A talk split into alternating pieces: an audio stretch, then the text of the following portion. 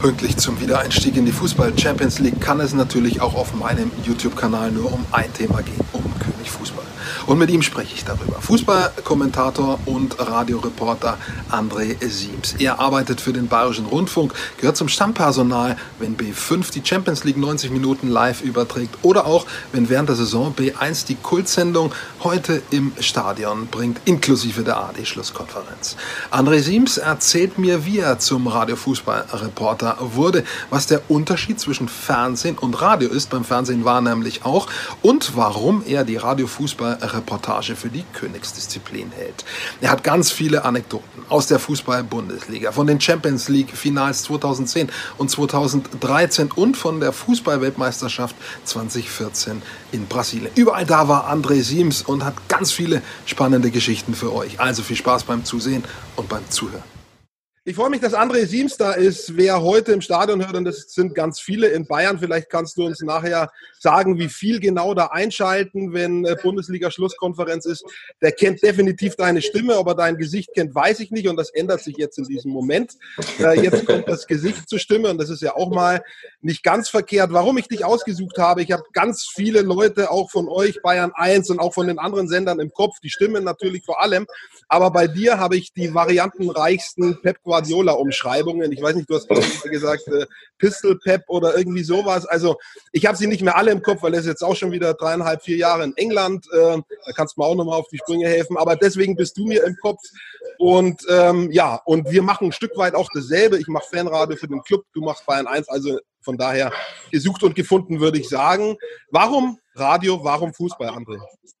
Ja, lange Geschichte.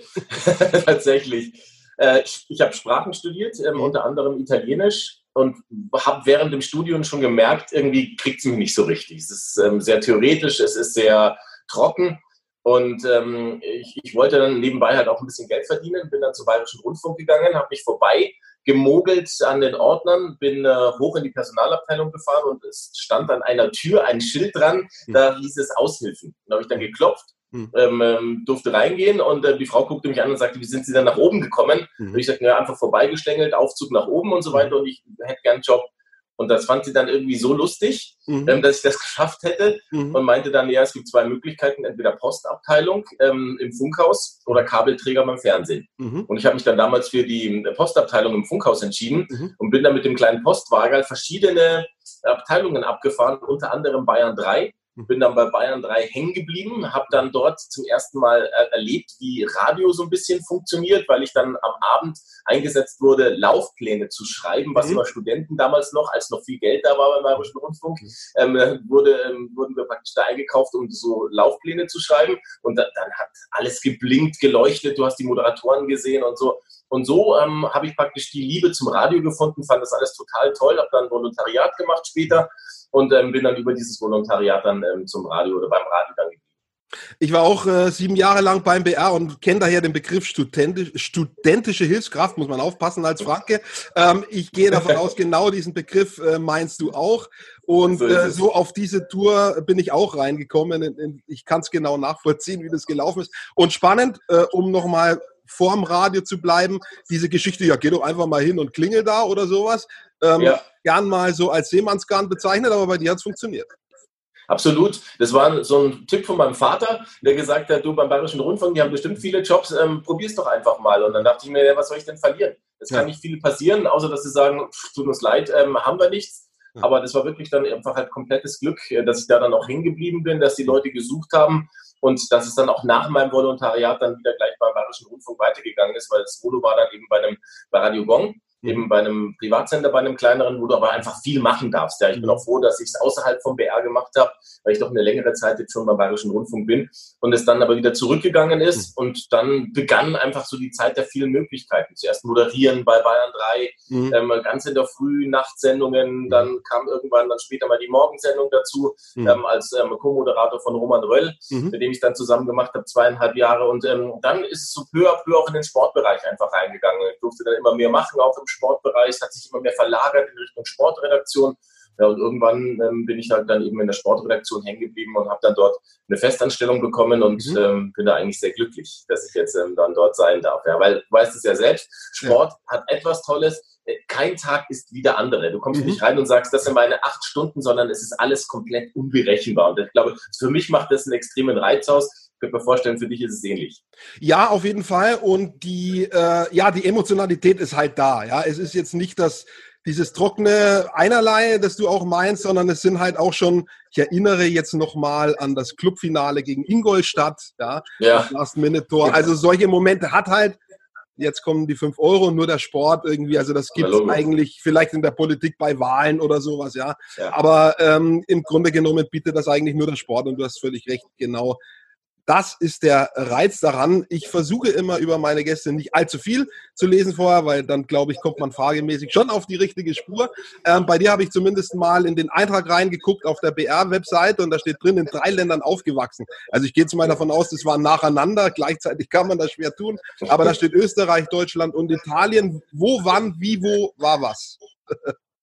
Ja, also Österreich ähm, ist die, also Deutschland klar ähm, groß geworden und dann mit 15 äh, nach Österreich gegangen. Meine Eltern hatten einen Bezug zu Kärnten, weil wir da immer im Urlaub waren und mhm. wollten sich eigentlich unbedingt verändern und wollten ganz nach Österreich ziehen. Ähm, das ist dann auch so geschehen und sind dann nach Österreich gegangen. Ich bin dann auch in Österreich zur Schule gegangen, dann ins Gymnasium und ähm, irgendwann gab es dann ähm, den Moment, wo meine Mutter wahnsinnig Heimweh bekommen hat, wollte wieder unbedingt zurück nach Deutschland, weil sie es einfach nicht gepackt hat. Es ist auch ganz ehrlich nicht ganz so leicht, wenn du als Deutscher mhm. nach Österreich kommst und ähm, nicht in der Großstadt bist, sondern auf dem Land, weil du bist, und das ist natürlich auch klischeehaft, aber es ist halt nun mal so, du bist der Piefke. Mhm. Und du bleibst auch der Piefke für ganz, ganz lange Zeit. Mhm. Also ich glaube, bei mir in der Schule hat es gedauert, ähm, ich glaube, so ein Jahr, bis ich keine Radiergummis mehr im Genack hinten gespürt habe und dann irgendwann dachte, jetzt geht's bergauf langsam. ja, ist dann schon so angepasst, dass es funktioniert. Und es gab dann Schüleraustausch und äh, meine Eltern sagten dann schon so, zu mir irgendwann, du pass auf, ähm, es könnte sein, dass du wieder zurückgehst nach Deutschland. Und ich mhm. war dann aber wirklich schon akklimatisiert. Ich hatte einen riesen Freundeskreis und mhm. ich wollte nicht mehr zurück nach Deutschland auch gehen, weil ich einfach meine Schule fertig machen wollte. Und da war ich dann auch schon im Alter, wo ich dann nicht immer Ja zu allem gesagt habe, was die Eltern sagen. Mhm. Und ähm, habe dann bewirkt, dass ich diesen Schüleraustausch verlängern konnte, ähm, auf über ein Jahr ausdehnen konnte mhm und dann eben dort in diesem Jahr ins Liceo Classico, ins Gymnasium in Italien gegangen bin. Mhm. Das war in Urbino, mhm. das ist, liegt in den Marken, das mhm. ist ähm, eine Renaissance-Stadt, wunderschöne Bauwerke, die dort mhm. sind, ähm, auch nicht weit entfernt von Rimini. Mhm. Ja, hat auch, äh, das kennen viele, ähm, einen schönen Touch und einen schönen Spaß natürlich gehabt, weil du im Sommer einfach mal ganz schnell beim Baden gewesen bist. Mhm. Und ähm, ja, habe dort das Schulsystem eben auch kennenlernen dürfen, habe natürlich Italienisch toll gelernt. Wir hatten Italienisch auch schon als zweite Fremdsprache in Österreich. Als ich dann wieder zurückgegangen bin nach Österreich, war ich auch in einer tollen Klasse. Das heißt, ähm, ich durfte dann das Jahr mitlaufen. Da wurde halt eben drüber entschieden, ob ich ähm, die Klasse wiederholen muss oder nicht wiederholen muss. Und ähm, dadurch, dass ich viele Freunde in Österreich wirklich hatte, haben sie mich mehr oder weniger durch die anderen Fächer durchgezogen, dass ich dann mit den Endprüfungen, die bestanden hatte und Italienisch war ein Selbstläufer dann mhm. tatsächlich. das war dann letzten Endes überhaupt kein Problem halt. Ja, und so habe ich dann irgendwann meine österreichische Matura gemacht mhm. und äh, mit dem Beisatz auf Italienisch. Ja, das war dann eben das Schöne, dass ich Schwerpunkt Italienisch daran hatte.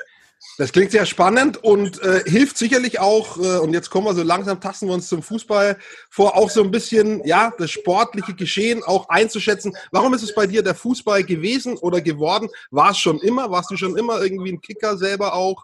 Ähm, oder warst du eher der Beobachter? Ich zum Beispiel selbst habe gespielt in der Jugend Bayernliga. Ähm, wie ist es bei dir? Wie bist du zum Fußball gekommen?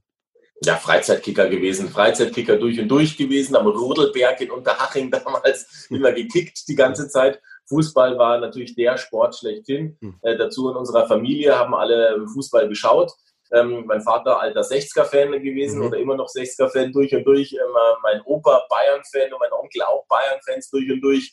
Und ähm, so war es immer klar, dass wenn der Länderspiel gewesen sind, zum Beispiel immer bei den Großeltern gewesen, immer bei meinem Opa, dann ähm, haben wir uns immer die ganze Zeit die Länderspiele angeschaut. Es war ein altes Ritual von meinem Opa, der konnte auch nicht abhaben, dass er immer gewartet hat, wer ist der Kommentator am Abend. Und mhm. es gab ja damals immer die zwei Großen in der ARD, entweder Heribert Fassbender oder Gerd Rubenbauer. Ja. ja und ähm, es war klar, Heribert Fassbender eher so für den Westen, Schrägstrich Norden Deutschlands halt, ja. ja und ähm, Gerd Rubenbauer für den Süden. Und es dauerte dann auch immer diese geschlagenen zehn Minuten von dieser Tirade von meinem Opa, wenn Heribert Fassbender kommentiert hat, wo es dann hieß, warum kann denn jetzt der Gerd nicht kommentieren? Ja, fix, schon wieder der Preis, das darf doch nicht sein. Die ersten zehn Minuten wusste ich, die kann ich immer vergessen, weil egal, wenn Heribert Fassbender nur Guten Abend allerseits schon gesagt hat, mhm. ging es schon los mit diesem Um Gottes Willen, jetzt ist schon wieder der da. Also Fußball ähm, haben wir halt immer angeguckt, so gut wie es gegangen ist. Und deswegen ähm, habe ich mich halt im Fußball da ein bisschen auch klar ausgekannt, wie jeder andere halt es dann auch tut. Und es, es ging halt dann irgendwann peu à peu dann immer weiter halt zum Kommentieren, wobei ich sagen muss, ich bin ja einer von denjenigen, die nicht das erste Spiel im ähm, Radio kommentiert haben, sondern tatsächlich im Fernsehen. Ich habe mit 25 angefangen, ähm, mich zu bewerben, damals bei Premiere, mhm. habe dann bei Premiere die Zusage bekommen und durfte dann die argentinische und die brasilianische mhm. Liga kommentieren. Zusammen habe ich mich beworben mit einem Kollegen, den heute, glaube ich, ganz Deutschland kennt, nämlich Wolf Fuß. Mhm. Und ähm, Wolf und ich, wir haben dann äh, parallel dazu diese zwei Ligen kommentiert, haben mhm. uns teilweise die Klinke in die Hand gegeben, 22 Uhr Boca Juniors gegen Lanús und dann mhm. Vasco da Gama gegen Flamengo de Rio de Janeiro noch um 1 Uhr in der Früh bis um 3. Mhm. Ja, also das war ja alles live. Das war wirklich richtig geil, aber du konntest im Prinzip halt üben unter mehr oder weniger unter Ausschluss der Öffentlichkeit, weil viele Zuschauer hast du nicht gehabt, aber es wurde damals alles übertragen. Mhm. Und ähm, so kam das im Prinzip, dass ich meine ersten Eindrücke beim Fernsehen gesammelt habe und dann erst später beim Bayerischen Rundfunk dann, äh, übers, dann zum Radio gekommen bin, dahingehend, dass sie mich dann irgendwann gefragt haben, du magst du nicht mal auch im Radio das mal probieren? Mhm. So ist es dann da gekommen. Wir klären am Ende nochmal irgendwie, was äh, die jeweilig schönen Seiten sind am Radio und am Fernsehen. Ich weiß nicht, ob man sich da so entscheiden kann. Es hat sicher beides was. Ähm, aber vielleicht fällt bei dir die Entscheidung fürs Radio aus. Ähm, grundsätzlich frage ich mich, ich mache das seit drei Jahren äh, für den FCN Fanradio und äh, bin reingeschmissen worden. Und ähm, was mich irgendwie äh, zum, zum, was mir zum Radio einfällt, ist, dass man kann ja da nicht reingearbeitet werden. Du sitzt am Mikro, mhm. das Mikro geht an und es geht los. Das ist beim Fernsehen ein bisschen anders. Da kannst du erstmal mitlaufen, da guckst du dir an, wie funktioniert das mit so einem Team, wie wird ein O-Ton gemacht, auch beim Kommentieren. Da kann man mal was irgendwie vielleicht für den Papiereimer machen, irgendwie mit dem, äh, ja, mit einer aufgezeichneten, äh, mit einem aufgezeichneten Spiel. Beim Radio ist im Prinzip äh, hinsetzen, Mikro an und los. War das bei dir auch so oder gab es eine gewisse Herantastphase? Du hast vorhin Radio Gong angesprochen. Genau. Ähm, es war dieses ins kalte Wasser reingeschmissen, mhm. genauso wie du es gerade gesagt hast. Und ich glaube, das ist auch ein ganz wichtiger Punkt gewesen. Ähm, da gab es nicht irgendwie, äh, bist du jetzt einer, der sich dafür richtig viel interessiert oder sowas, sondern wenn wir zum Beispiel Radio Gong hernehmen, es war damals schon eine Praktikumszeit bei mir, bevor ich das Volo gehabt habe, ähm, war ein Fackellauf mhm. durch München durch, wo dann ähm, die Olympiafackel übergeben wurde. Das ist schon ewig lang her, ich weiß gar nicht mehr, welches Spiel es gewesen ist. Auf jeden Fall kam halt die Olympiafackel auch durch München durch und ähm, bei Radio Gong hatte sich der Programmchef das auch erkauft, dass er halt auch ein paar Meter mit der Fackel laufen darf. Und das musste halt kommentiert werden. Ja. Und ähm, der Sportchef damals, der war nicht da, der war auf irgendeinem wichtigeren Termin. Und hieß es halt, okay, welcher Praktik ist denn da du? Du kannst doch relativ gut reden und vor allen Dingen viel reden. Wie schaut's denn aus? Ähm, du kriegst das Mikrofon dann in die Hand und los geht's, ja, und du, du schilderst halt da mal diese 500 Meter, wenn der Chef dann da mit der Fackel durchläuft. Und es war natürlich hier Springbrunnen unter den Achseln und ähm, es lief alles. Und ich dachte mir, warum denn ich eigentlich? Keine Ahnung. Ja. Aber so ging es los und habe ich halt irgendwas erzählt, was ich alles gesehen habe. Und reden ging, es war kein großes Problem und es war sicherlich jetzt nicht besonders viel Sinnhaftes, was dabei rumgekommen ist, aber ich habe halt die Strecke gut gefüllt und das war dann der Moment, wo sie gesagt haben, passt, hat uns gut gefallen, du und jetzt haben wir noch UI-Cup-Spiel, ähm, TSV 1860 München ja. gegen Kamas Celny. Äh, wie sieht's denn aus, weiß ich noch ähm, magst nicht dich da hinsetzen und es machen. Mhm. Und habe darüber da gesagt, okay, alles klar, ähm, junger Kerl, mache ich, klar, habe mich da mit diesem Dra drahtlosen, mit diesem riesen Knochen, den du da gehabt hast, noch in der Hand, mit so einer endlos langen Antenne, hockst du dich halt dann hin und machst dann da deine Einblendungen. Mhm. Und ähm, ganz kurz noch kleiner Einschub, das ist nämlich tatsächlich die Geschichte, die ich nie vergessen werde saß dann da, fühlte mich schon wieder absolutes Supergott, weil ich hatte ja schon einen Fackellauf 500 Meter kommentiert. Also was sollte passieren bei so einem UI-Cup-Spiel der Löwen, die ich auch noch kannte? Und ich machte den großen Fehler, nachdem es tatsächlich nicht schlecht lief in der ersten Halbzeit, dass ich in der Halbzeitpause runterging ins Löwenstübern und es gab Schweinswürstel mit Kraut. Und ich aß richtig schön Schweinswürstel mit Kraut, so kleine wie Nürnberger, die da die es normalerweise im Weckler drin hast, ja, und habe reingeputzt. Dann merke ich, oh Mensch, du musst jetzt Gas geben, du musst wieder hoch und schnell noch das Kraut noch reingeputzt. Und es vergingen so sieben Minuten, acht Minuten, zweite Halbzeit und plötzlich merkte ich, wie es in diesem Magen zum Rumoren anfing. Ja, ja. Ich musste tatsächlich auf Toilette und hatte einen Dünnpfiff vom Allerfeinsten und kam von diesem Klo nicht mehr runter. Und ich wusste, jetzt ist gleich die nächste Einblendung im Radio und äh, Klaus Schweiger von Radio Gong wartet schon. Und er ist nicht der Coolste. Er ist sondern eher so ein bisschen, naja, schon einer, der mal aus dem Sattel gehen kann. Und ähm, ich kam von diesem Topf nicht mehr runter. Und es, es fielen, glaube ich, am Ende drei Einblendungen aus. Und ich kam irgendwann nach oben und er plärrte mir nur ins Telefon rein, spinnst du? Wo bist denn du gewesen? Hast ja einen Vollknall. Und das war der Moment, wo ich wusste, okay, im Stadion nie mehr wieder Sauerkraut, ja, nie wieder eine Schweinswürstel. Ja. ja. Und ähm, schon Gedanken machen vorher und nicht schon zu früh glauben, dass du der Allergeiste bist. Augen auf beim Catering, auch Chili con Carne ja. und Linsensuppe. Also durchaus mal nachdenken und vielleicht nur zum Weißbrot greifen. Der Rest kann dann danach. Genau. Aber so auf jeden Fall äh, Chance genutzt und jetzt im wahrsten Sinne des Wortes in der Champions League angekommen. Ähm, du machst ja quasi für den BR alles äh, von der Bundesliga und machst auch zweite Liga, äh, wenn es drauf ankommt, machst auch Champions League. Ähm, wie, ehrlich gefragt, wie schafft man das? Ich meine, die Konkurrenz, ich glaube, da gibt schon ein paar, die sich da auch warm gelaufen haben. Also irgendwo ähm, ja, muss man sich sicher gegen den einen oder anderen auch durchsetzen. Ich meine, die Altarrivierten sitzen halt da oben. Jetzt ja. ist, glaube ich, Hans-Peter Pull einer in Ruhestand mhm. gegangen. Immer mal mhm. geht schon einer raus dann eben. Aber grundsätzlich wollen mehr nachkommen als rausgehen, sicher von oben. Also ich denke, da muss man auch schon, sagen wir mal, einen gewissen Ehrgeiz auch haben. Ja, musst du. Du brauchst natürlich auch die richtigen Chefs zum richtigen Zeitpunkt. Also sprich diejenigen, die sagen, an dir höre ich irgendetwas, was die anderen vielleicht nicht haben. Deswegen fände ich es schön, wenn du das machen würdest, ja, und nicht jetzt, wenn Kollege X oder Kollege Y hinkommt. Aber ich muss schon ganz ehrlich auch sagen, ähm, als ich dann beim BR angefangen habe, zweite Liga zu kommentieren, da machst du dir natürlich dann nicht nur Freunde. Ja? Am Anfang mhm. bist du noch so der Nette, der Liebe, ach toll und der Hilfsbereite und Mensch und du hast Talent und aus dir wird bestimmt mal was. Und dann, wenn du da mal eingesetzt wirst, zum ersten Mal in der zweiten Liga, da ist es dann schon so, dass du merkst, dass du am Gang dann schon so ein bisschen beäugt wirst. Mhm. Und ich weiß noch, das ging dann relativ schnell bei mir auch dann in Richtung erster Liga. Mein damaliger Chef, der Thomas Kattenbeck, hat mich dann da ähm, recht schnell eingesetzt. Und ähm, das war dann der Moment, wo wirklich auch dann einige bei ihm ähm, vor der Tür gestanden sind und gesagt haben, Moment mal, ey, äh, ich bin hier erstmal in der Reihenfolge der Nächste und dann mhm. kommt er, dann kommt er und er kommt erstmal ganz da unten.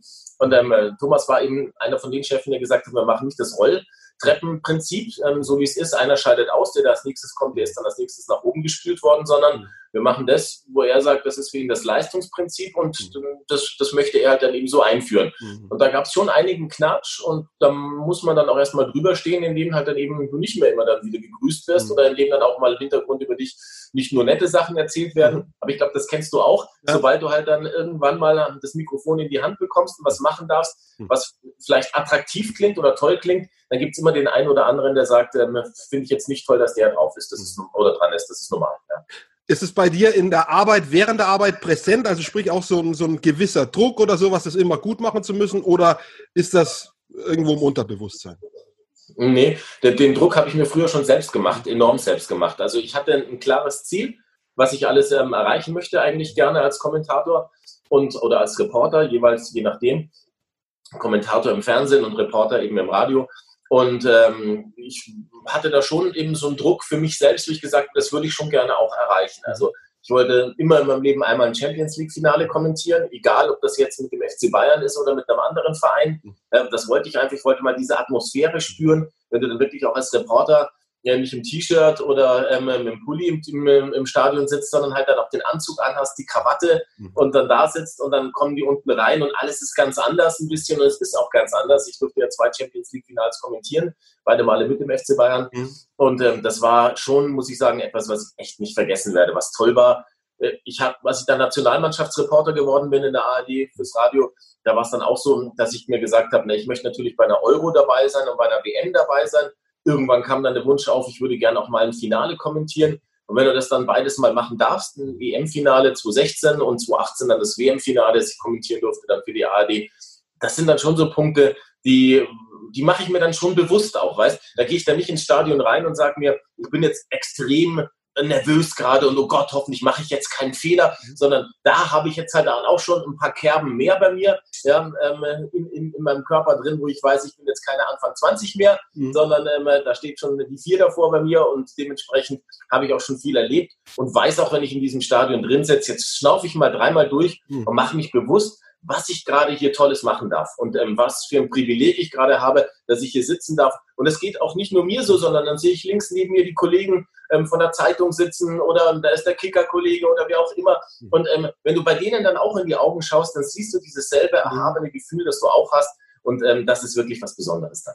Das stimmt tatsächlich, weil es ganz einfach schon eine mathematische Sache ist. Wer darf dabei sein bei einer Champions League? Genau. Vielleicht 70, 75, 80.000 Leute und man ist einer davon ja. und man weiß gleichzeitig, Millionen wollen da gerne sein und Millionen ja. sitzen vor den Endgeräten, ob jetzt Radio oder Fernsehen zusammengenommen auf jeden Fall. Ein gewisser Vorteil für uns, jetzt egal ob Fernsehen oder Radio, wir haben den Filter dazwischen. Wir sehen die Leute nicht direkt. Spielt es bei dir eine Rolle, dass du weißt, da draußen sitzen so und so viele, tausend, hunderttausend, zigtausend Leute? Ähm, hat es einen Einfluss auf deine Arbeit?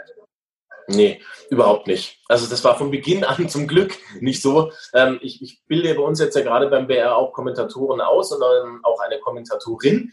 Ähm, gerade müssen wir mal gucken, also da lassen wir uns auch Zeit, mal, mal schauen, was sich dann da tut. Aber da ist es tatsächlich so, dass gerade die Jüngeren, die dabei sind, die haben immer wieder dieses Problem dem Kopf. Wenn du ihnen dann sagst, Mensch, irgendwann dürfte vielleicht mal heute im Stadion machen, dann, oh, wie über eine Million hören das dann, über eine Million in der Spitze 1,2 Millionen, im Schnitt 900 irgendwas 1000. Ja, das ist ja Wahnsinn. Wenn ich mir das vorstelle, sage ich, nee, nee, das stellst du dir nicht vor. Weil du bist im Stadion, du nimmst dein Mikrofon in die Hand, du schlaufst durch, du siehst dieses ganze weite Rund und sagst dir einfach, Mensch, toll, ich sitze heute hier, ich kommentiere jetzt gleich dieses Spiel und du musst Spaß daran haben, ja, und darfst nicht diesen Druck spüren innerlich, so verkrampfen, oh Gott, hoffentlich fallen mir gleich die wichtigen Worte ein, hoffentlich ähm, sehe ich alles richtig, hoffentlich schätze ich nicht was falsch ein und sowas. Das sind alles Punkte, wenn du da das machst, dann hast du ein Problem, weil dann verhaspelst du dich nicht auch hundertmal und das sind dann auch noch so, so Kleinigkeiten, wobei ich es nicht schlimm finde. Ich glaube, die wird es ähnlich gehen. Wenn man sich mal verspricht, das sind dann auch diejenigen, die machen dann Einblendungen und sagen dann, hier, guck mal, da hatte ich einen Versprecher drin. Sag ich, ja, dann hat es halt einen Versprecher drin. Das ist menschlich. Solange du nicht hier einen rumstotterst, eine Minute lang, ist es kein Ding. Und wenn du dich mal verhaspelst, ist es ja nicht schlimm.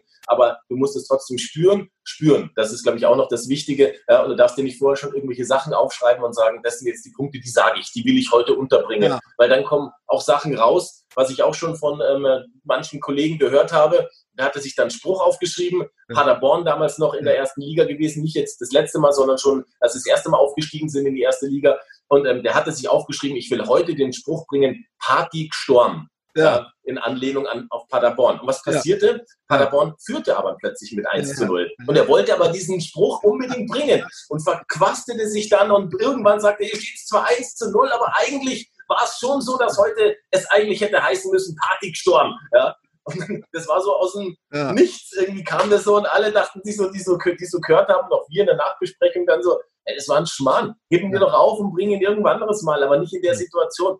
Da muss man einfach dann sagen, Bauchgefühl, ja, wie sieht es da aus? Und das muss stimmen. Also ich habe schon auch so Anflüge, dass ich mir hin und wieder mal schon was überlege vorher, aber klar, man muss immer in der, in der Lage sein, auch das zu kippen. Ja? Ähm, genau. okay, es passt halt heute einfach nicht und äh, ja, dann das irgendwie auch zu revidieren und glaube ich nicht mit Druck das unterzubringen. Ich habe einen ganz guten äh, Draht zum Günter Koch, Reporter-Legende natürlich aus Nürnberg. Ich muss ihn kennen, völlig klar. Äh, sein, ja. der hatte ganz viele Highlights, unter anderem das erste Geisterspiel, glaube ich, das es gab. Ja. Ähm, irgendwie Aachen gegen Club und dann äh, natürlich 1999 Champions League Finale. Unfassbar, das war mir gar nicht mehr so bewusst. Äh, ich habe ihn dann nach Jahren, als ich ihn wieder gesehen habe, Günter Koch hat das gemacht und jetzt kann ich öfter mal mit ihm sprechen. Was waren deine Highlights? Also 99 waren Dramatik eigentlich nicht zu überbieten. Ähm, wenn du sagst, du hast zwei Champions League Finals gemacht, dann nehme ich an, dass es 13er dabei war. Äh, in mhm, London. Genau. Das war, und ich weiß jetzt nicht, war das, war es das Zehner oder? Ja, es war, es war also Zehner im Bernabeu. Auch das war das war nicht undramatisch, ja. Aber 99 war schon auch Robben. Ich glaube, äh, Quatsch, 2013 Robben hat in der 97., 98. oder was Verlängerung? Genau, ich weiß ja. schon gar nicht mehr genau. Nee, nee, das, das, das ja. ja, es, war, es, es, war nicht Verlängerung. Es war, es war kurz vor, vor dem Ende, glaube ich, war es. Ja. Kurz vor dem Ende des Spiels ähm, hat er das Ding dann reingeschoben vorbei an beiden Feldern. Richtig, 87. so etwa, nicht 97. Da wäre es Verlängerung gewesen. Aber das war ja auch ein mega dramatisches Spiel. Ähm, Was war das dein, dein bedeutendstes Ereignis oder, oder gab es vielleicht eins, wo du sagst, okay, das war zwar eher Abstiegskampf, erste Liga, aber das war vielleicht dramatischer? Mhm.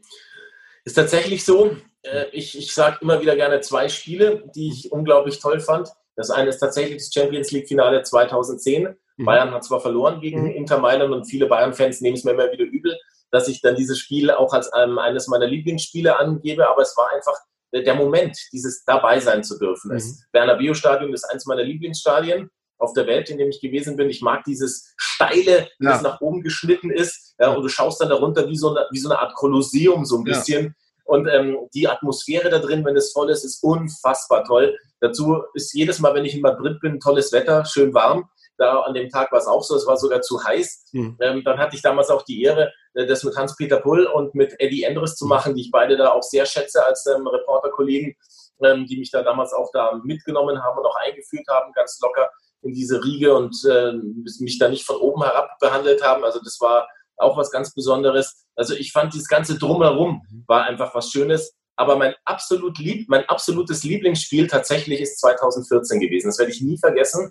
Ähm, ich durfte, mein erstes Spiel bei der Weltmeisterschaft 2014 in Brasilien mhm. war England gegen Italien und es war in Manaus. Mhm. Und ich bin von Rio de Janeiro mit dem Flieger über, dem, äh, über den Urwald geflogen, vier Stunden lang mhm. und du schaust runter und siehst unten nur grün. Ja. Wirklich eine, eine einzige grüne Oase, sowas habe ich noch nie gesehen und es ja. nimmt kein Ende. Ja. ja. dieser Regenwald, der nicht aufhört und plötzlich nach vier Stunden ist da gefühlt eine Schneise reingeschlagen im Nichts und dann geht dieser Flieger da runter und du schaust und denkst, wo willst du denn jetzt landen? Das klappt doch gar nicht. Und dann landet er da ähm, in diesem Ort, in diesem unwirklichen Ort Manaus. Und auch die Menschen, ja, ist ein ganz eigener Schlag. Du kannst ihn gar nicht richtig beschreiben. Auch die Haut, die war so, so eine richtige Lederhaut, die die gehabt haben halt, ja. Die waren alle, die Haut gegerbt schon von der Sonne und so, leben natürlich alle vom Fischfang da und was nicht, was sind dann auch durch den Fischmarkt durchgegangen.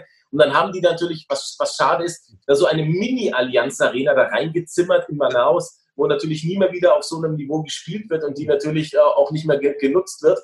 Und da hattest du eine Luftfeuchtigkeit, ich glaube, von 85 Prozent in ja. dem Ding. Es war, hieß Dengue-Fieber und Gelbfieber-Zeit war auch noch wie verrückt. Ja. Ich bin rausgegangen, hab, war komplett in weiß angezogen, langärmlich bis dahin, ja, ging raus, bin fünf Schritte gegangen, klitschnass, alles, weiße Hose, weißes Oberteil und allem.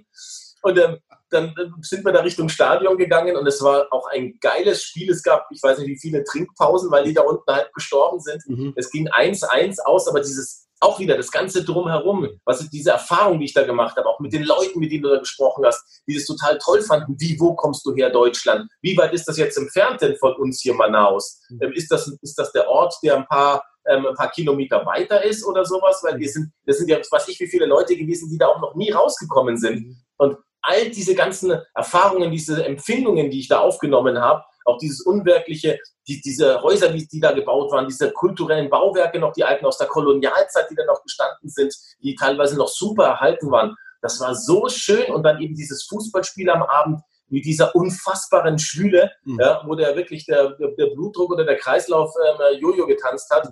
Also das war, das war für mich tatsächlich unvergesslich. Ja. Und dann gibt es viele andere Spiele natürlich noch, Clubspiele, das hast du jetzt gerade gesagt, das ist dann wieder mal so ein Ding, letzte Sekunde, wo du denkst, kann doch gar nicht passieren, wer, wer dreht denn so ein, so ein Buch, so ein Drehbuch, so ein beklopptes?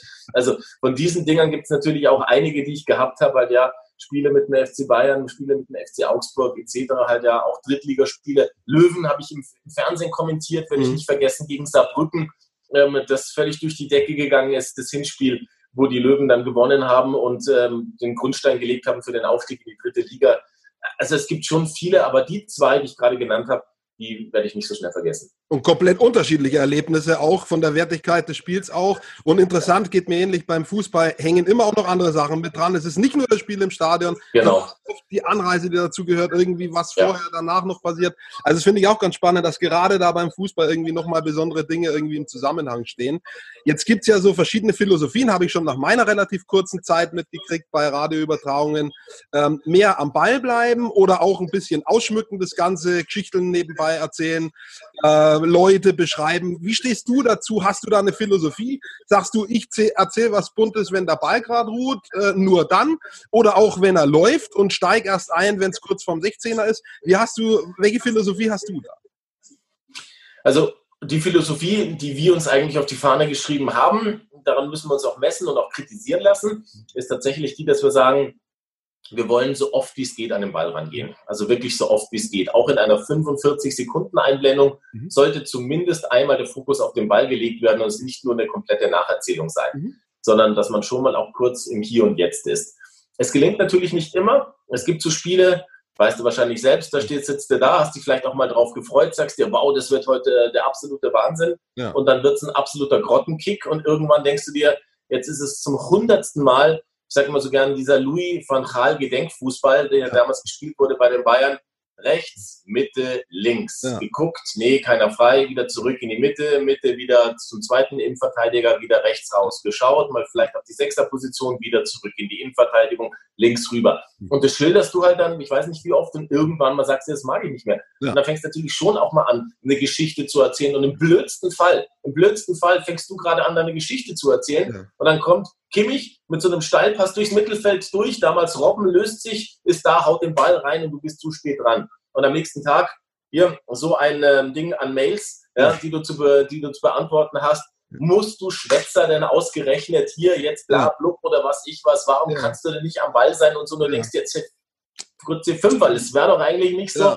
Ja. Ich wollte ja eigentlich, ich war die ganze. Zeit schon dran, aber wir wollen eigentlich am Ball rangehen. Ball ist das Wichtigste. Ja. Ich, bei mir ist es schon so, dass ich mich irgendwann immer wieder von meinen Emotionen übermannen lasse. Da bringe ja. ich halt dann auch mal den einen oder anderen Spruch oder sowas, ja. ähm, was hintergründliches. Klar, wenn es sich anbietet, soll das Hintergründliche natürlich schon auch kommen.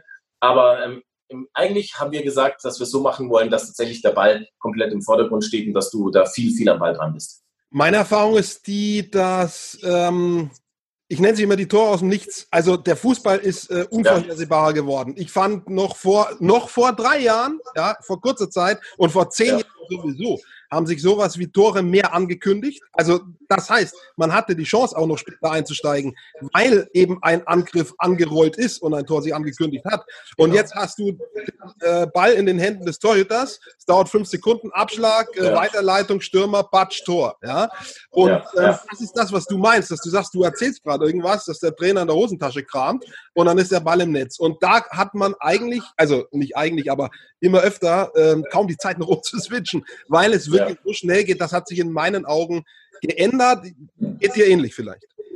Absolut, würde ich eins eins so unterstreichen. Und es gibt auch nochmal, das habe ich gemerkt, innerhalb der Bundesliga tatsächlich auch nochmal eine Treppe von unten nach oben, was die Schnelligkeit angeht. Dadurch, dass ich ja viele Bayern-Spiele kommentieren darf, merkst du das brutal, dass die natürlich eine Qualität in ihrem Kader haben, dass da so viel Spielwitz äh, drin ist, dass das teilweise so schnell geht, dass du, du sollst ja eigentlich auch noch, Gerd Rubenbauer sagt es immer, unser Kommentatorentrainer, dass du antizipieren sollst. Das heißt, wenn der über die linke Seite nach vorne kommt, sollst du eigentlich schon sagen, in der Mitte steht ja. Lewandowski und von hinten kommt noch Tolisso, Flanke nach innen, Kopfball Lewandowski, Tor. Ja, und dann steht draußen der, der Hörer und sagt, boah, ja. Hammer, Mensch. Der hat das schon gesehen oder gerochen ja, ja, im Prinzip, ja, dass der in der Mitte frei ist. Aber was machst du denn, wie du gerade schon gesagt hast, ja, im Mittelfeld kommt ja nach vorne, Thiago streichelt den Ball mit der Hacke, ja, Tolisso leitet ihn weiter auf Lewandowski, haut drauf, Tor.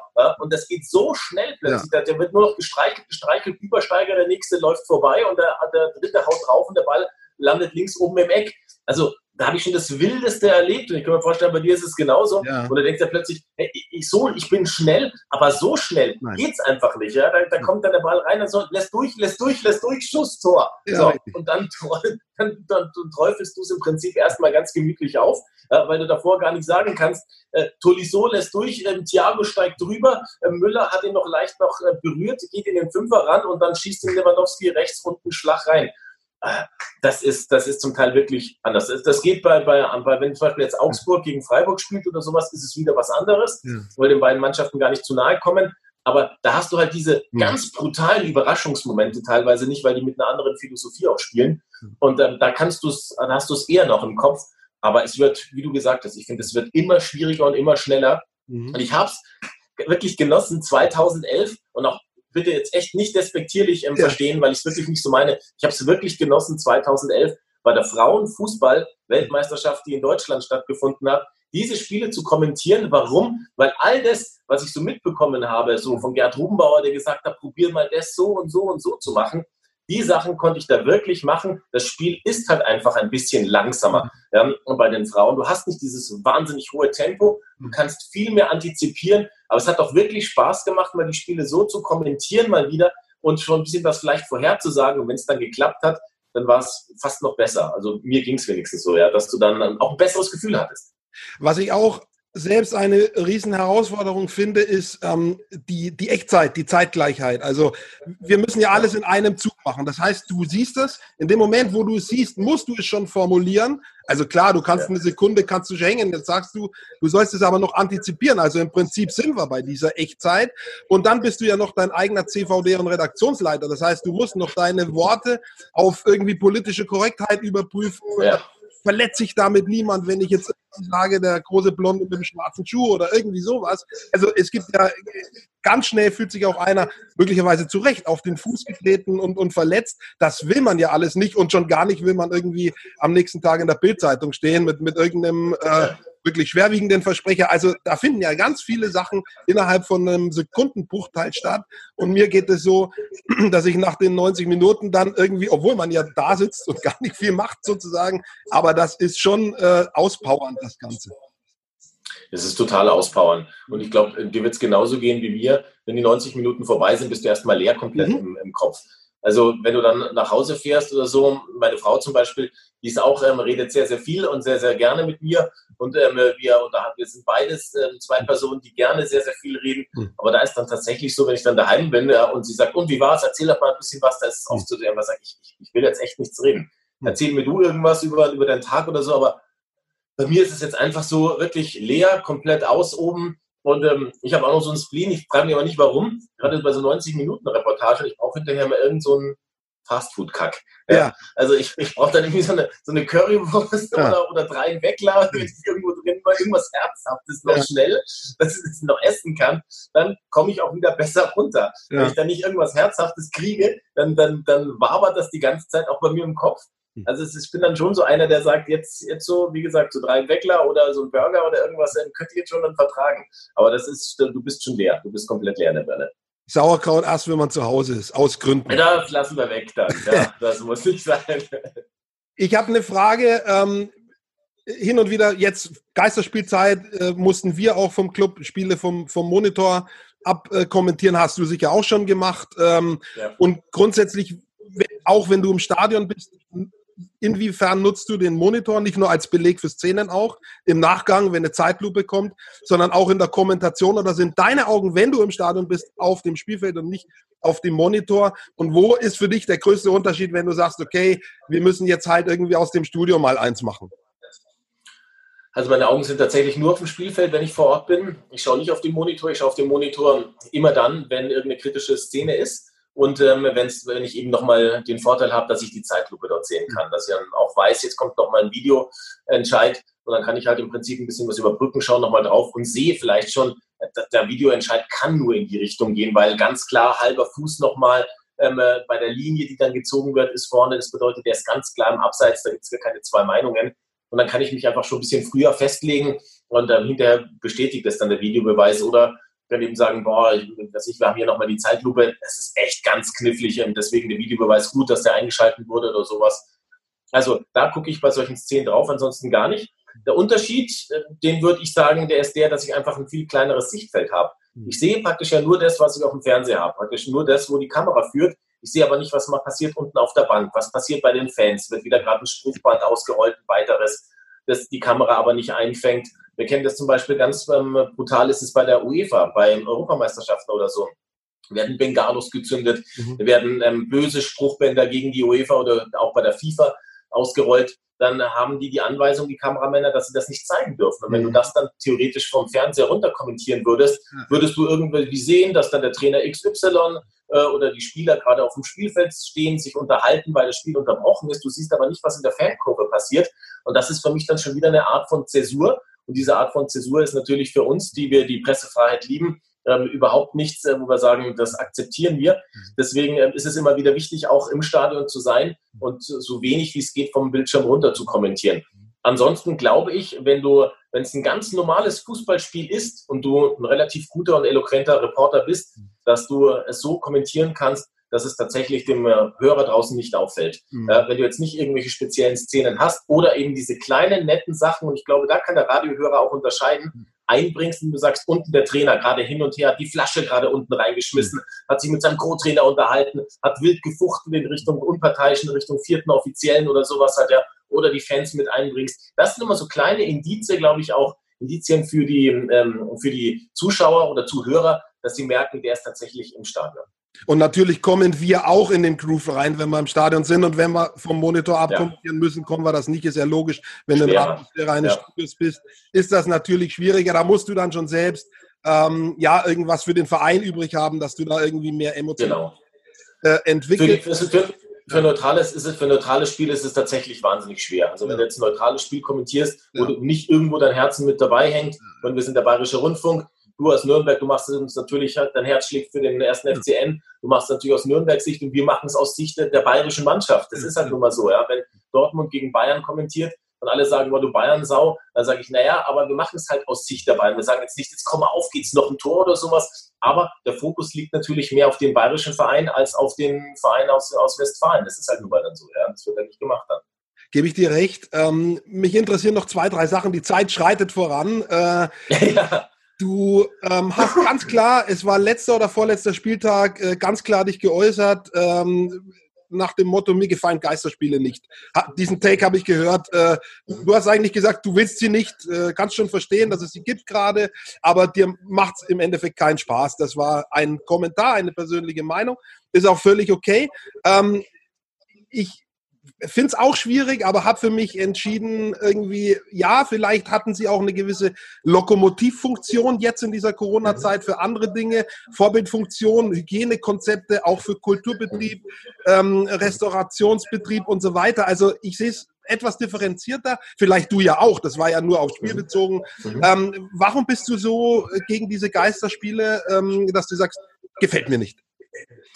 Also zum einen sehe ich so wie du. Mhm. Also äh, diese Lokomotivfunktion und ähm, eine Vorbildfunktion, das ist auch das, was ich gehofft habe und auch, dass man nach dem Fall von Salomon Kalou ähm, am besten nichts mehr hört. Also sprich, dass da wieder einer durchgeht durch die, mit, durch die Kabinen filmt und man merkt, dass die Corona-Regeln überhaupt nicht eingehalten werden. Da bin ich auch froh, dass es danach sowas in der Richtung nicht mehr gegeben hat. Mhm. Noch die Zahnpasta-Affäre da um Heiko Herrlich, den Trainer des FC Augsburg, aber der hat sich ja dann selbst rausgenommen. Also da ist ja keiner zu Schaden zum Glück gekommen. Das ist ja dann auch recht früh ähm, dann kommuniziert worden. Bei mir ist es tatsächlich so, ich habe genauso wie du es gerade analysiert hast, ich habe es wirklich rein auf das bezogen, äh, was die Spiele angeht. Und ich habe für mich gemerkt, von Beginn an, vom ersten Spiel, das ich hatte, dass ich 0,0 in dieses Spiel reinkomme. Und ich bin einfach ein Bauchreporter. Mhm. Da kann man sich auch dran stören und man kann es nicht gut finden und kann sagen, Mensch, der ist mir zu emotional oder sowas, der, der legt da zu viel rein. Aber das, das bin ich halt nun mal und ich, ich komme nicht rein. Das heißt, ich habe diesen Tunnel nicht, den ich sonst immer hatte. Wenn, wenn das Spiel angepfiffen wurde, die Fans sind da, dann gehen bei mir die Klappen zu. Es gibt nur dieses Fußballspiel und ähm, das, was in diesem Stadion passiert. Und ich versuche das so emotional und so gut mhm. und so fesselnd, wie es nur geht, dem Hörer am Radio zu präsentieren. Und das habe ich nicht geschafft. Und ich habe tatsächlich auch gemerkt, dass ich äh, extrem schwer reinkomme, dass ich mich wahnsinnig oft verhasple ähm, in, diesen, in diesen Spielen drinnen, dass die Kreativität bei mir komplett flöten gegangen ist. Ich habe genug Routine, dass ich das natürlich so runterbringe, dass die Leute oder viele sagen, Mensch, das klang doch trotzdem gut oder ich habe nicht gemerkt, dass du, dass du da irgendwie jetzt da anders drauf hast oder so. Aber ich für mich, ich habe einfach gemerkt, dass das alles gefehlt hat. Und ähm, ich habe dann irgendwann, war es wieder so ein Moment, wo, wo, mir dann wieder ein paar Worte gefehlt haben und ähm, ich wieder gemerkt habe, ich bin von links und rechts wie so ein Erstklässler abgelenkt, weil der Linke erzählt gerade was, was es bei ihm heute Abend zum Essen gibt. Der Rechte erzählt, dass er doch gerne jetzt im Spanien Urlaub fahren will im Sommer und ähm, dass ihm auch diese Geisterspiele ankotzen, dass er sie nicht mehr sehen will. Und ähm, du bist mit den Ohren immer überall so ein bisschen, aber du bist nicht nur bei diesem Fußballspiel und mit den Augen auch nicht. Und mich hat das innerlich selbst so geärgert, dass ich diese Qualität einfach nicht hin, hin auf, den, auf den Platz bekomme, wie es früher einfach da war. Und ich war einfach mit mir auch so nicht zufrieden, dass ich mir gedacht habe, ich, ich, ich will es nicht. Ich will diese Geisterspiele eigentlich nicht mehr haben. Glaubst du, dass der Fußball als Ganzes äh, leiden könnte, wenn das noch länger mit den Geisterspielen geht, was ja sein kann? Wir wissen alle nicht, wann und ob wieder Zuschauer im nächsten Jahr, in der nächsten Spielzeit ins Stadion dürfen die, die Fans sind richtig mächtig. Also jetzt mhm. nicht als politischer Akteur, sondern als das Gesamtbild ausmachen. Ich habe manchmal den Eindruck, die wissen das gar nicht. Also die Ultras wissen schon, aber mhm. so der, der Rest dieser riesengroßen Fangruppierung, die wissen gar nicht, dass die eigentlich den, den Fußball so eine Riesenwürze verleihen. Und wenn die dann fehlt, das kann ja auch ein Rieseneigentor sein. Ja, es ist ja schon ein Eigentor. Es ist natürlich ein Eigentor in vielen Sachen. Schau mal, wenn du jetzt auch guckst, die, die kleineren Mannschaften, wenn eine kleinere Mannschaft gegen eine größere gespielt hat, ähm, was jetzt so die Individualisten angegangen ist, da war doch schon ganz klar zu sehen, diese Überraschungen, dass wirklich jetzt mal sich ein kleinerer gegen den größeren durchsetzt, das gab es doch nach der Corona-Zeit so gut eigentlich wie gar nicht mehr. Die, die hinteren Mannschaften haben alle verloren, die oberen haben gewonnen, die größeren. Es war ähm, dieser, dieses Überraschungsmoment, dass du hingegangen bist und gesagt hast, naja, also Union Berlin hat zumindest eine realistische Chance, die Bayern mal zu schlagen, ja, weil einfach dieses Stadion an der alten Försterei ein Riesenhexenkessel sein wird. Oder Augsburg kann die Dortmunder bezwingen, wenn tatsächlich dieses Stadion zum zwölften Mann wird. Dieser zwölfte Mann, das war einfach nicht da. Und dann hast du einfach gemerkt, dass so eine Mannschaft wie der FC Bayern oder Dortmund hat sich nicht immer so gut angestellt, muss man sagen, ja.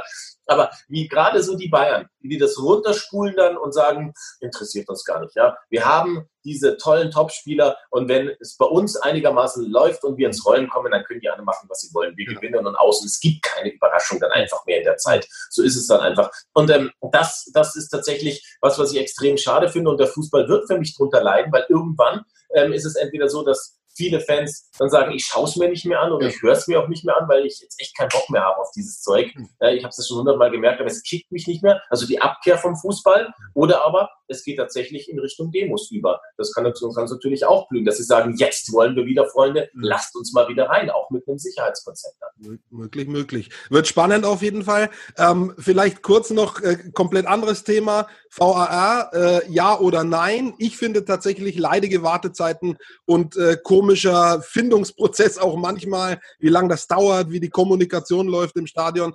Aber von der Idee her finde ich es richtig, weil es tatsächlich das irgendwie gerechter macht.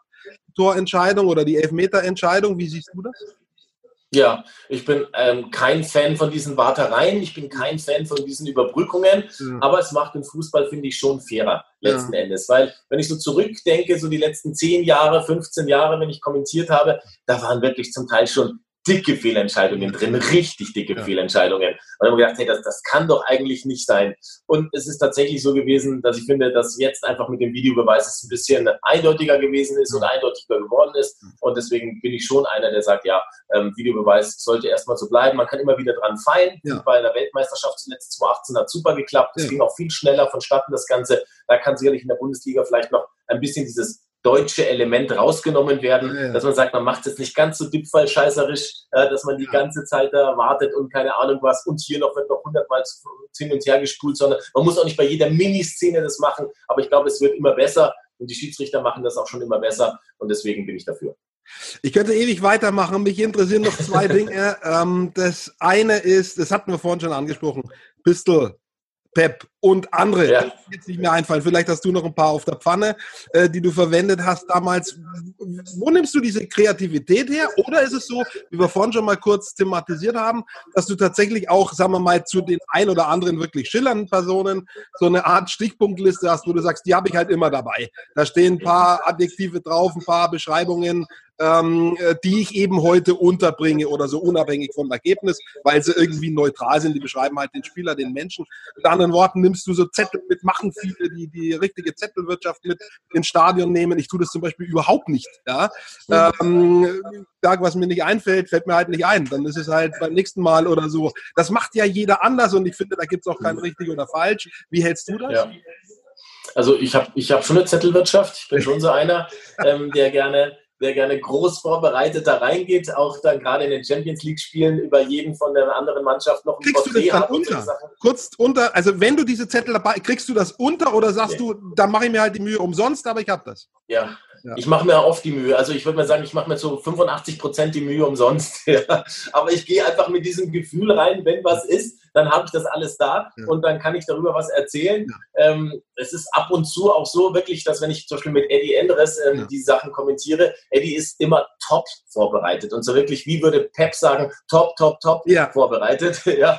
Und ähm, da, da kannst du dann auch nicht reingehen und sagen, ich habe das nicht da, weil du fühlst dich einfach schon so schlecht, wenn du das machen würdest. Deswegen, ähm, ich habe schon gerne drin, aber weißt du, es ist gerade in der Champions League so, dass so viele Spiele da sind, die so rasant sind, so schnell sind, dass ich nur einen Bruchteil von diesen ganzen Sachen, die ich da habe, wirklich unterbekomme. Deswegen ähm, ist es so, wie du gerade gesagt hast oder angedeutet hast, ähm, das meiste schmeiße ich im Prinzip hinterher weg und von den Porträts habe ich dann vielleicht mal so einen Satz untergebracht über denjenigen, wenn er halt mal am Ball war und es sich angeboten hat, was dazu zu sagen. Aber es ist so ein Ding, trotzdem äh, werde ich weiterschreiben und trotzdem werde ich mich während dem Schreiben schon an, an meiner Platte kraulen und sagen, Ay, mein Gott, es ist draußen warmes Wetter, geh doch zum See runter, weil du brauchst es doch wahrscheinlich eh nicht. Aber es ist halt so ein Gefühl. Und ähm, Karma is a bitch. Und wenn du dieses Gefühl hast ja, und weißt, ähm, du gehst dann raus, dann wette ich, wäre es genau dieses Spiel, wo du es dann gebrauchen könntest, nämlich, ja, weil irgendwas passiert und du hast es nicht da.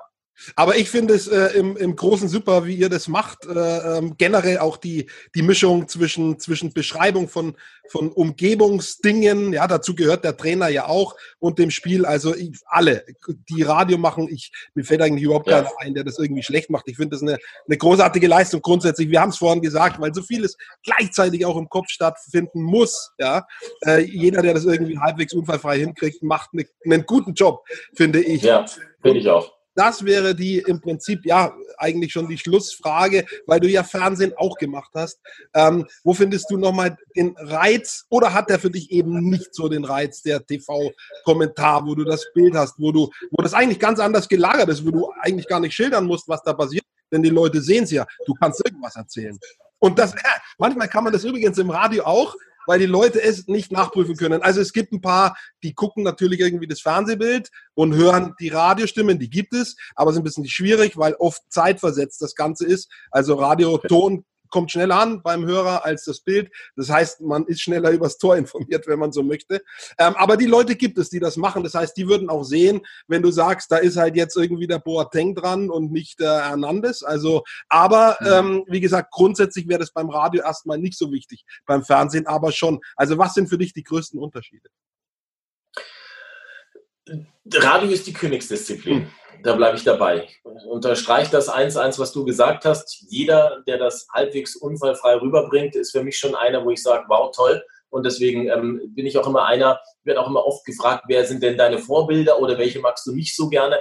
Da sage ich immer gerne, ich kann dir Leute erzählen, die ich, ähm, die ich gut finde, ähm, die ich toll finde. Ich werde dir aber nicht sagen, Leute, die ich nicht toll finde. Weil ich finde, dass jeder derjenige, der das macht, dann trotzdem diesen Respekt verdient hat und nicht es verdient zu sagen, ah, den mag ich halt nicht, weil oder der hat sich da hundertmal verhaspelt oder der kommt, schildert das einfach schlecht und mir gefällt es nicht, wie er es rüberbringt, weil das ist wirklich sehr laienhaft, weil es ist einfach so. Es gehört wahnsinnig viel dazu, über 90 Minuten diesen Fokus zu halten und gerade egal, ob du zu zweit bist und diese 90 Minuten schilderst oder ob du es alleine machst. Es ist einfach brutalst anstrengend mhm. und du kannst dir da keinen großen Fehler erlauben. Du hast es vorher schon alles angesprochen, du stehst immer an der Kante zum ähm, nächsten Tag der, in der Bildzeitung oder irgendwas anderes oder zu Kritik äh, aufgrund von irgendwelchen anderen Punkten. Ähm, du musst binnen, binnen Bruchteilen von Sekunden dich entscheiden, was sage ich jetzt gerade und wie sage ich es jetzt. Also es ist wirklich deswegen die Königsdisziplin. Mhm. Fernsehen hat ähm, den Vorteil, dass du einfach mal still sein kannst. Mhm. Das ist das Schöne beim Fernsehen. Wirklich. Du hockst dich dann mal hin, schaust und da kannst du dann vielleicht auch als Radiomann ein bisschen mehr antizipieren. Das ist der Vorteil. Du kannst Sachen schon sehen, während der Fernsehmann dann vielleicht schon an seinen Unterlagen klebt oder sowas. Und du kannst dann, das habe ich gemerkt bei ein paar Spielen, wirklich den Zuschauer schon heiß machen und sagen, gucken Sie mal, da in der, in der Mitte, ja, der Mölders bei den Löwen, der schleicht sich da langsam nach vorne und links Kager. Der hat so viel Platz. Mich würde es nicht wundern, wenn der Pass gleich ankommt. Du kannst praktisch dieses Radiotum ein bisschen, darfst natürlich nicht zu viel labern, sonst ist es auch wieder schwer und der Fernsehzuschauer fühlt sich dann überrumpelt oder überfrachtet. Aber wenn du das einigermaßen dosiert einsetzt, kannst du viele Punkte vom Radio auch im Fernsehen einsetzen. Gerade jetzt in dieser neuen Art vom Kommentieren, dieses weg von diesem alten, getragenen Kommentieren, wo es geht doch immer, immer mehr hin in dieses Entertainment-mäßige eher. Und da kannst du wirklich, finde ich, den Zuschauer immer mehr mitreißen, dass es dann wirklich auch für ihn was Besonderes ist, wenn, wenn er dann, der Fieber dann mit, der, der ist bei diesem Spielzug da wirklich komplett dabei. Ja, und dann kommt vielleicht noch die Flanke und dann kommt der Kopfball oder der Schuss und dann ist er drinnen und dann fühlt sich der Fan praktisch, als wenn er dieses Tor mitgeschossen hätte. Mhm. Aber der Vorteil ist tatsächlich, mal sacken lassen, mal nur die Bilder sprechen zu lassen und nicht alles äh, tot zu quatschen zu müssen, unter Anführungszeichen. Aber trotzdem, äh, wenn ich mich entscheiden müsste, mhm. Radio oder Fernsehen, ist es für mich immer das Radio, weil es das schnellere Medium ist. Ja, du, du kannst die Sachen blitzschnell rüberbringen, du bist in Echtzeit da und du kannst so viele tolle Emotionen einfach da ähm, über das Radio rausbringen, was du übers Fernsehen teilweise so gar nicht schaffst, ja, wie im Radio. Radio ist einfach was Besonderes. Eine fällt mir doch noch ein, weil du so viel rumgekommen bist, auch bei Turnieren, Champions League und so weiter und saßt auch da neben internationalen Kollegen. Gibt es einen deutschen Reporterstil, gibt es einen südamerikanischen, gibt es, glaube ich, kann man sagen, ja. Äh, gibt es einen italienischen, spanischen, englischen auch. Also gibt es unterschiedliche Stile, machen wir Dinge anders, ganz konkret anders als der Spanier. Ja, ja, klar, machen wir. Ähm, wir sind allein von der, von der Sprechhaltung sind, sind wir anders. Mhm. Wobei es inzwischen schon so ist, dass die Spanier zum Beispiel auch die Italiener sagen, Mensch, ähm, bei euch Deutschen hat sich was getan. Man merkt tatsächlich, dass ihr inzwischen auch mehr moduliert in der Spreche. Ihr seid zum Beispiel nicht mehr so wie früher. Ja, der Ball kommt über die rechte Seite, über die Mittellinie gespielt, läuft jetzt die rechte Außenlinie entlang, ist direkt am 16 Meter Raum, bringt ihn nach innen, dann kommt der Kopfball und das Tor.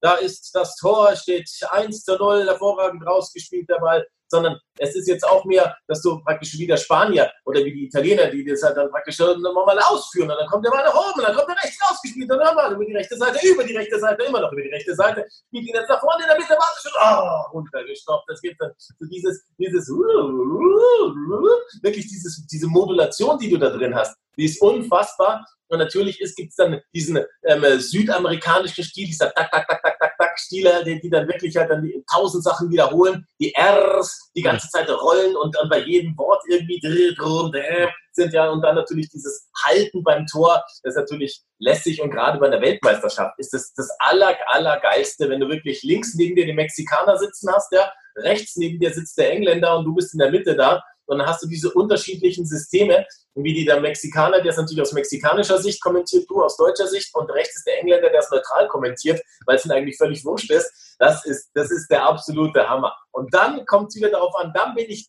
tierisch froh, wenn die Fans da sind, weil ansonsten, gerade ich hier, Kaschballkopf, der mit, mit den Augen und mit den Ohren sich überall ablenken lässt. Ich sage dir eins, ich würde keine drei Worte rauskriegen, weil ich mir links beim Mexikaner und rechts beim Engländer und da vorne würde nur noch Blödsinn rauskommen. So ist es leider. Großartig. Perfekter Schluss. Äh, Abschlussfrage. Wer gewinnt die Champions League? Am Wochenende geht's los. Ähm, dein Tipp äh, auf zwei Favoriten. Wer macht das Finale? Mein italienisches Herz sagt, ähm, es ist Juventus Turin. Der Verstand sagt allerdings, so wie Juve jetzt die letzten Spiele gespielt hat, drei Niederlagen aus den letzten vier Partien in der Serie A, wird schwer. Ähm, ich drösel es gerade, du merkst es so ein bisschen auf, weil ich tatsächlich keinen echten Favoriten habe. Das könnte ich dir Manchester City noch nennen, die, die ganz gut gespielt haben und ganz gut im Flow noch drin sind. Barcelona hat sich auch den ein oder anderen Lapsus noch gegönnt in der, ähm, in der spanischen Primera Division. Die Bayern sind sehr, sehr stark draußen, sind sehr, sehr stark in der Bundesliga gewesen ähm, haben jetzt auch gegen Olympique nicht so schlecht gespielt, das Testspiel. Ich würde mal sagen, ich sage jetzt keinen Favoriten, aber ich sage dir mal so die, die, die drei Mannschaften, die ich glaube, die es ähm, machen werden. Ähm, das ist ähm, entweder Barcelona, das sind die Bayern oder das ist Manchester City. Ähm, Glaube ich, Juve nehme ich jetzt dann trotzdem mal noch mit raus. Und ich würde mich unfassbar freuen, unfassbar freuen, wenn wir eine Überraschung erleben würden, nämlich wenn Atalanta Bergamo tatsächlich dieses Ding noch rocken würde, weil die haben jetzt auch in der Serie A so gut gespielt, zum Schluss jetzt gegen Inter leider verloren. Wir haben, da sind sie Dritter geworden, aber die waren zwischenzeitlich Zweiter. Die haben so einen unglaublichen Lauf. Ich würde mich freuen, wenn die es ins Finale schaffen würden. Interessanterweise habe ich schon öfter gehört, diesen Atalanta Bergamo, äh, äh, weiß ich, Favoriten Schreck oder sowas. Schauen wir mal, wie es ausgeht. Ich danke dir ganz herzlich, war mega. Ich könnte noch eine Stunde weitermachen. Ähm, machen wir definitiv mal wieder, wenn du Bock hast. Äh, sehr gern, sehr, sehr gerne immer. In der Zeit äh, habe ich auch äh, anderen schon angeboten, würde ich gerne wiederholen und dann gibt's immer wieder neue Themen. Ähm, überholt sich ja äh, alles und dann kann man wieder von neuem drüber reden. Also mir hat es eine Menge Spaß gemacht und ich hoffe dir auch. Und ich danke ja, dir für deine Radioexpertise. Äh, ja, und äh, ansonsten wünsche ich dir ein schönes, äh, einen schönen Sommer, ja, bleibe gesund und äh, viel Spaß am Mikrofon weiterhin. Danke, André Siemens. Das, das, wünsche ich dir auch, Dirk. Ich danke dir und ähm, auf, hoffentlich auf bald mal wieder. Danke, ciao.